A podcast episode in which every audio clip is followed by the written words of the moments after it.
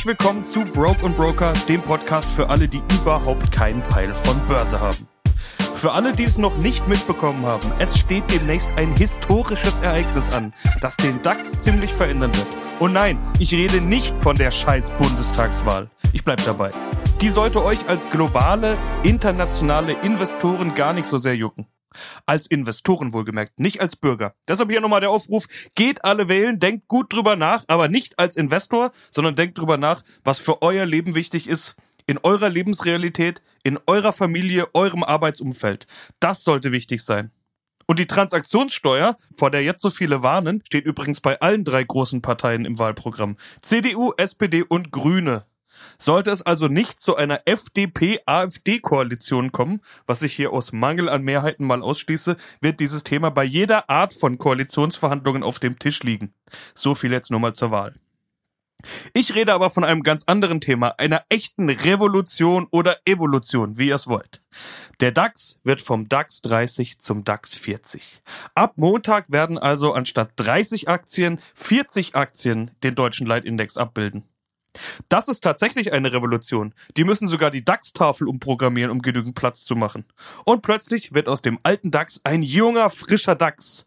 Aus einem Ice-T-Index quasi, der in den 80ern und 90ern schon Hits hatte und irgendwie auch mal ein Star war, wird jetzt ein Lil Durk oder sowas. Ein Young Gun, der die Zeichen der Zeit erkannt hat. Naja, eher sowas wie ein Lil Wayne, würde ich sagen. Nicht mehr ganz so jung, aber trotzdem bemüht, auch die neuen Trends mitzunehmen. Das trifft's wohl eher. Was genau passiert da? Zehn neue Aktien werden aufgenommen, und zwar Airbus, Brenntag, HelloFresh, Porsche, Puma, Kia Gen, Sartorius, Siemens Healthineers, Symrise und Zalando. Alle feiern das so ab, weil gerade HelloFresh und Zalando moderne Internetaktien sind, die irgendwie diesen Stay-at-Home-Train ganz schön mitgesurft waren. Früher hat man über den DAX ein bisschen spöttisch gesagt, dass er ein ABC-Index sei. Automobil, Banken und Chemie. Jetzt erhofft sich manch einer, dass man jetzt ein D hinzufügen kann. Digital. Das ist, glaube ich, alles sehr konstruiert jetzt. Aber fangen wir mal ganz am Anfang an. Der DAX ist der deutsche Aktienindex. Ich habe ihn euch ja schon mal vorgestellt. Bisher umfasst er die 30 größten und liquidesten Unternehmen Deutschlands, also die Aktien, die auch für den Börsenhandel zur Verfügung stehen. Manchmal ist es zum Beispiel so, dass ein großer Teil der Aktien einem Großinvestor gehört, zum Beispiel der Unternehmerfamilie, wie es bei BMW der Fall ist. Die Aktie hat aber trotzdem genügend sogenannten Streubesitz oder Free Float, also genügend Aktien, die trotzdem noch gehandelt werden können. Manchmal ist auch der Staat der Großinvestor. Das ist oft der Fall, wenn er Unternehmen retten muss. War der Fall bei der Commerzbank in der Finanzkrise und der Lufthansa in der Corona-Krise. Beide waren Mitglieder der DAX-Familie, beide sind es inzwischen nicht mehr. Dazu vielleicht ein anderes Mal. Ihr seht also, der DAX verändert sich durchaus. Es gibt Auf- und Abstiegsrunden. Zweimal im Jahr überprüft die deutsche Börse die Zusammensetzung ihrer Indizes. Also nicht nur im DAX, sondern auch in den kleinen Indizes TechDAX, MDAX und SDAX. Geht alles jetzt ein bisschen weit, also bleiben wir beim DAX. Die meisten von euch haben irgendwann innerhalb der letzten anderthalb Jahre mal angefangen zu investieren und nicht wenige von euch haben sich vermutlich den DAX ausgesucht. Was bedeutet das jetzt für euch? Zunächst mal bedeutet es, dass der DAX ein besserer Index wird. Er wird nämlich vor allen Dingen diversifizierter. Dazu habe ich, glaube ich, schon genug gesagt in den letzten 25 Folgen. Und er wird marktbreiter. Was das bedeutet, will ich anhand einer kleinen Anekdote erklären. Mein Kumpel und Journalistenkollege Freddy, Shoutout an der Stelle, hat mich zu einer Challenge herausgefordert. Es geht um Rapmusik, so eine Nerd-Angelegenheit im Prinzip. Für jedes Jahr ab 1992 einen Rap-Song auswählen und die Künstler dürfen sich nicht wiederholen. Klingt einfach, hat mir aber über Tage die Birne gefickt, ganz ehrlich. Das ist echt eine mega schwierige Aufgabe. By the way, jeder, der jetzt Bock auf so eine Challenge hat, ist herzlich dazu eingeladen. Ich biete meine Liste im Tausch. Wir haben diese Liste einmal für Deutschland und einmal für Amerika gemacht. Natürlich gibt's Überschneidungen, aber zum Teil auch deutliche Unterschiede. Beide unsere Listen sind dope und ich habe sie beide gerne angehört.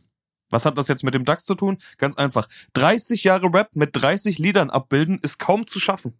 In meiner Radiosendung Lautsprecher Radioshow hatten wir gerade am 11. September eine Sendung, hatten aber keinen Bock gehabt, eine 9-11-Sendung zu machen.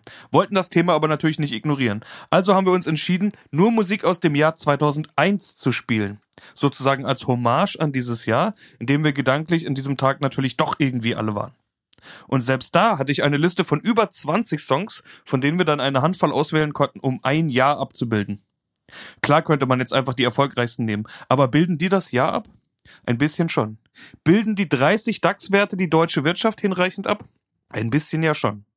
Aktuell sind im DAX Sportartikelhersteller Adidas, Versicherer Allianz, Chemiekonzern BASF, Pharma- und Agrarproduzent Bayer, Autobauer BMW mit den Marken BMW, Rolls-Royce und Mini, Automobilzulieferer Continental, Baustoffhersteller Covestro, Autobauer Daimler, Online-Essenslieferant Delivery Hero, die Deutsche Bank, Deutsche Börse, Deutsche Post, Deutsche Telekom, Wohnungskonzern Deutsche Wohnen, die übrigens demnächst aller Voraussicht nach vom anderen DAX-Wohnungskonzern Vonovia übernommen werden, Energiekonzern E.ON, Gesundheitskonzern Fresenius mit Krankenhäusern medizinischer Versorgung und seiner Dialysetochter Fresenius Medical Care, die selbst auch im DAX gelistet ist. Baustoffkonzern Heidelberg Zement, Haushaltsgüterkonzern Henkel, den ihr von so Sachen wie Persil, Perwoll, Priel, Pritt, Somat oder Spee kennt, Computerchip-Konzern Infineon, Gaskonzern Linde, Pharmakonzern Merck, Flugzeugteilbauer MTU, Rückversicherer Münchner Rück, Energiekonzern RWE, Softwarekonzern SAP, Siemens Energy, die vor allem Generatoren, Transformatoren, Turbinen und solche Sachen für erneuerbare Energien herstellen, Autobauer VW mit den Töchtern Audi, Seat, Skoda, Bentley, Bugatti, Lamborghini, Porsche, Ducati, Volkswagen Nutzfahrzeuge, Scania und MAN und eben die schon genannte Vonovia. Damit ist die deutsche Wirtschaft schon abgebildet. Aber es geht eben noch besser. Mit Flugzeugbauer Airbus, Chemiehändler Brenntag, Essenslieferant HelloFresh, der Porsche Holding, die eben nicht der Sportwagenbauer ist, sondern die Holding, der ein Großteil der VW-Aktien gehört. Porsche gehört ja zu VW. Sportartikelhersteller Puma, Biotech-Unternehmen Kiergen, die man zum Beispiel von den Corona-Tests kennt, Laborzulieferer Sartorius, Gesundheitskonzern Siemens Healthineers, Duftstoff- und Aromahersteller Simrise, die sind übrigens die, die dafür sorgen, dass der Erdbeerjoghurt nach Erdbeere schmeckt, obwohl gar keine Erdbeere drin ist, und Onlinehändler Zalando. Alle feiern das so ab, weil gerade HelloFresh und Zalando irgendwie so einen Online-Digital-Flavor mit reinbringen. Moderner und vielfältiger wird der DAX also. Geht er dann jetzt auch ab, als wäre er fucking Amazon oder Tesla? Vermutlich eher nicht, weil eine HelloFresh ist weiß Gott keine Google und Zalando auch nicht Amazon. Aber ein bisschen mehr geboten bekommen könnte man von denen dann doch. Die Gewichtung der neuen Aktien ist aber erstmal klein. Die zehn neuen Aktien machen nur etwa 15% des neuen DAX 40 aus. Wenn die sich aber gut entwickeln, könnte da schon mehr gehen als im DAX bisher. Apropos Gewichtung. Der DAX bleibt genau gleich schwer. In seinen Punkten wird sich am Montag nichts ändern. Also zumindest nicht durch diese Revolution. Wer jetzt also denkt, geil, gleich nochmal voll viel DAX kaufen, bevor da am Montag so viel draufkommt, der irrt sich. Euer DAX-ETF wird sich wegen der Aufstufung nicht verändern. Sehr wohl gilt das aber für einzelne Aktien. Denn die ETF-Anbieter müssen ja die neuen Aktien einkaufen und die anderen Aktien zum Teil verkaufen, um die Gewichtung wiederherzustellen und den Index abzubilden. Weil das aber kein Geheimnis ist und auch nicht alles samt am Montagmorgen passiert, ist das in den Kursen wohl auch ein Stück schon drin. Eingepreist, wie man sagt. Und so mega modern wird der DAX dann auch wieder nicht. Zalando und HelloFresh machen zusammen gerade mal zwei Prozent aus. Fazit. Lohnt sich der DAX jetzt mehr? Auf jeden Fall ist er marktbreiter und jünger geworden. Und das dürfte für viele Anleger doch ein gutes Argument sein. Und ob jetzt ein guter Zeitpunkt ist, ist eine Frage, die ihr mir nach 26 Folgen Broken Broker hoffentlich gar nicht mehr stellt. Auf jeden Fall ist es einfacher, einen breit diversifizierten DAX zu kaufen, als plakativ eine Aktie für Deutschland auswählen zu müssen. Welche würdet ihr nehmen? Nur mal so hypothetisch, für ein bisschen Kopfzerbrechen. Apropos, in meiner Spotify-Playlist musste ich das Jahr 2001 ja dann auch mit einem einzigen Song abbilden. Geworden ist es Break Your Neck von Buster Rhymes. Leichter wäre es mir gefallen, wenn ich einen Korb mit 30 Songs hätte füllen können. Noch besser 40. Spätestens jetzt habt ihr es kapiert, oder?